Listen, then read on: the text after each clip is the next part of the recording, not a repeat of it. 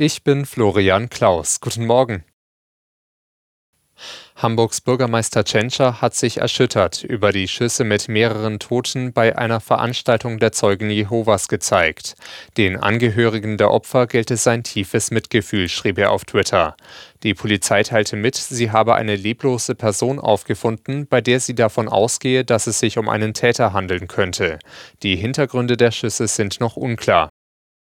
Bundesfinanzminister Lindner verschiebt die Vorlage seiner Eckwerte für den Haushalt 2024. Ursprünglich wollte er die Pläne am kommenden Mittwoch dem Kabinett präsentieren. Nun will Lindner aber nach eigener Aussage noch einmal über finanzielle Realitäten sprechen. Seine Ministerkollegen hatten Zusatzwünsche von 70 Milliarden Euro angemeldet, für die Lindner keinen Spielraum sieht. Kinder aus ärmeren und weniger gebildeten Familien werden bei der Vergabe von Kitaplätzen benachteiligt. Zu diesem Ergebnis kommt eine Studie des Bundesinstituts für Bevölkerungsforschung. Demnach hat auch der seit zehn Jahren geltende Rechtsanspruch auf einen Kitaplatz nichts an diesem Problem geändert. Sprechen Eltern zu Hause eine andere Sprache als Deutsch oder verdienen sie schlecht, bekommen sie für ihre Kinder seltener einen Kita-Platz. Das zeigen Daten von rund 96.000 Kindern unter drei Jahren. Dabei würden gerade Kinder aus diesen Familien viel besser gefördert, wenn sie schon früh in die Kita gehen, sagen die Autoren der Studie. Das Problem sei meist nicht fehlender Wille der Eltern, sondern fehlende Kita-Plätze.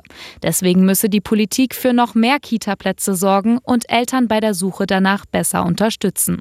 Madeleine Gehrig, Nachrichtenredaktion.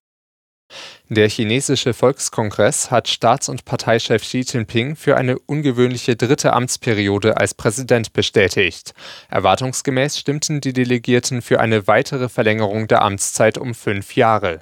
Schon auf dem Parteitag im Oktober hatte sich Xi eine andauernde Führungsrolle in der Parteiverfassung verankern lassen.